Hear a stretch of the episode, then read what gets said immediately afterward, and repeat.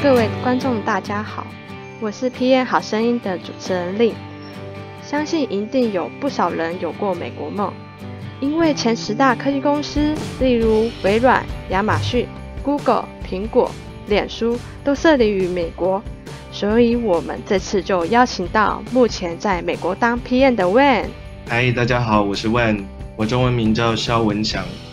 我现在在脸书担任产品经理。负责产品的叫做嗯 Workplace，然后我特别在做搜寻这一块。在这之前呢，今年四月以前我在 Dropbox 做资深的增长产品经理。那我在那边做一年左右，学习以及帮助公司做它的营收增长。然后在这之前，我在一个电商叫 Touch Modern 做，也是做增长相关的事情。嗯，我有技术相关的背景，所以原本在台湾的时候念电机工程，后来在纽约哥伦比亚大学念了一个电机工程硕士，之后就在戏谷住了大概呃五六年左右吧。那问你这边在美国也超过了工作了超过四年了，那大家一定会想要知道，在美国加州工作的实际文化或内容是如何？就文化上来讲的话，我觉得戏谷有他们。一个文化，然后每个戏骨的公司，像我待的脸书也有自己很独特的文化。那我想举两个点来做做验证好了，就是第一个是戏呃脸书有一个以指标为主的文化，意思是我们在看什么功能要上架，以及我们下一个季度要做什么事情，要做怎么样的产品策略的时候，我们都会确保我们要做量测，可以去观测主指标的移动。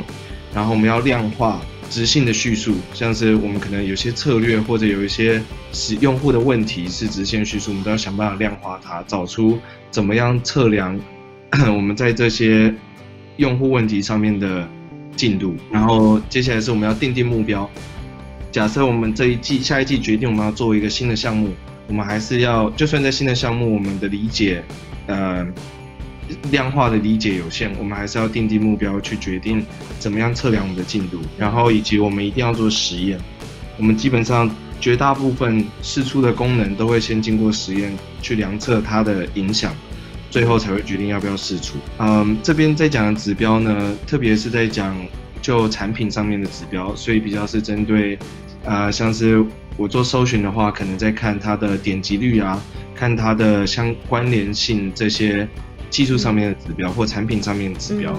，OKR 我们也有在许多组织有用用到，特别在量测或者说在追踪以个人或团队或者组织为主他们的进度，所以从某方某某方面来讲，你可以说 OKR 也是上级对于这么四万人这么大的组织怎么样定地量化以及测量。组织进度的一个方法，所以也是一个指标为主的文化的一个展现。我觉得，那第二个我想提的是，在脸书是非常非常有自主性这件事情，也许在戏谷多数公司，尤其是软体公司都有如此的生态，但脸书又特别独到有。嗯，这我觉得有几个点，第一个是是软体公司特别可以有自主性，因为软体开发本身成本比较低，比较可以做敏捷开发。啊，比相较于硬体，所以自己的团队可以有自己的策略、自己的方向，不需要经过啊整个公司的整合。然后第二点是，就脸书来讲，它又是一个社群媒体，所以它它本身是一个网站嘛，社群媒体是一个非常消费者的产品。嗯，对于对于这个这样子的公司来讲，它最好的策略就是让底下的人去想出他们。各式各样的点子，然后用实验的方式测试哪一个会成功。因为消费者产品里面，尤其说这种 social media，很难真的有很啊远见或从上对下可以定出一个明确的方向，那个就一定会成功。所以他特别比较采用让下面去自然生长、自然想出他们想要来的做测试。啊，所以在脸书每一个团队都蛮有自主性的。那测试的方式你们会采用哪几种的方式？啊，测试的方式的话，就会可能会有使用者研究啊，会做一些呃用户面谈，然后如果方向看起来是有有正确的话，我们就会呃 prototype 它，然后会测试这些 prototype，然后会定定一些指标，看他们的的结果。对，你们也会准备一些 A/B test，然后请访呃用户直接去做测试，这样子，然后去观察它。啊，对，没错。然后刚好像有问到这个内容，工作内容相关的部分嘛？对对对，这也是蛮有趣的。就是我觉得工作内容我主要可以分三个部分来看，第一个是执行，第二个是策略，第三个是团队健康。那就执行上面呢，身为一个产品经理，还是有责任要把团队在执行的这个阶段带到终点线。这个实际上工作内容可能代表有非常多的会议，嗯，在平均来讲，我一天可能会去六到七个会议，嗯。比较不忙的时候可能再少一点，不过多的时候肯定会超过六到七个到十个都有可能。那在这些会议里面呢，很重要的事情就是说服跟沟通。嗯，因为在这么大的组织里面，每个角色，从工程师到设计师到产品经理到行销的人，嗯，他们都有自己的目标跟自己的任务跟自己的角度。那怎么样让大家可以在一起？一致的为同一个目标努力，然后在同样的时程上面，这都是非常需要沟通跟说服的。第二个是，我们是配对在配对到一个工程团队嘛，我们会支援某一个工程团队。那我们的其中的任务也是帮这些工程师排除他们的困难，比方说他们在有些产品决策上面不清楚，一个东西要放在。一个地方或另外一个地方，这个是我们可以帮他们想的。然后或者他们需要更多的资料分析，他们需要另外一个团队的资源，这也是我们会去沟通的。所以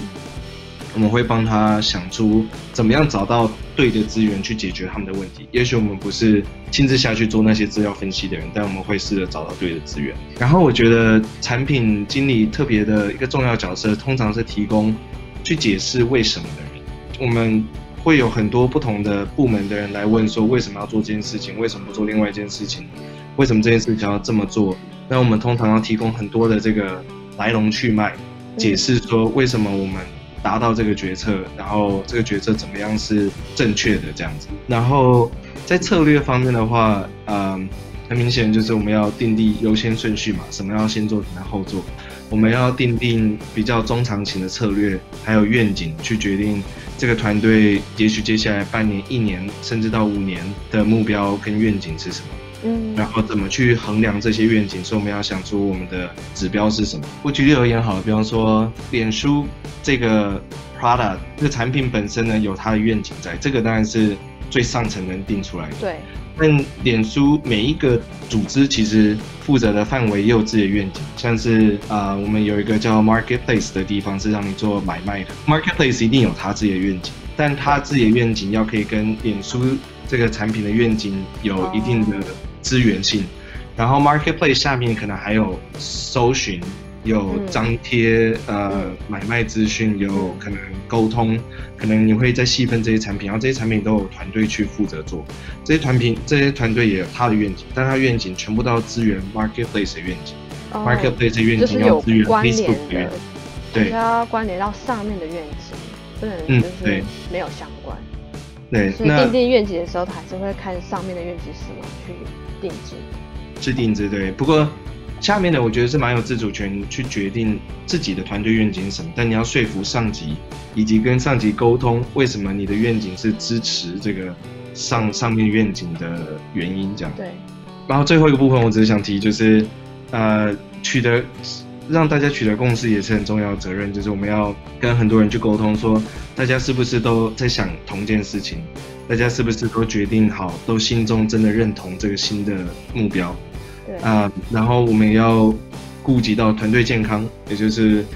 你知道，呃，产品经理是一个跟很多人互动的人，所以我们要鼓励士气，要让大家觉得，啊，在感情上面还是有个链接的，所以要大家要积极于联络感情。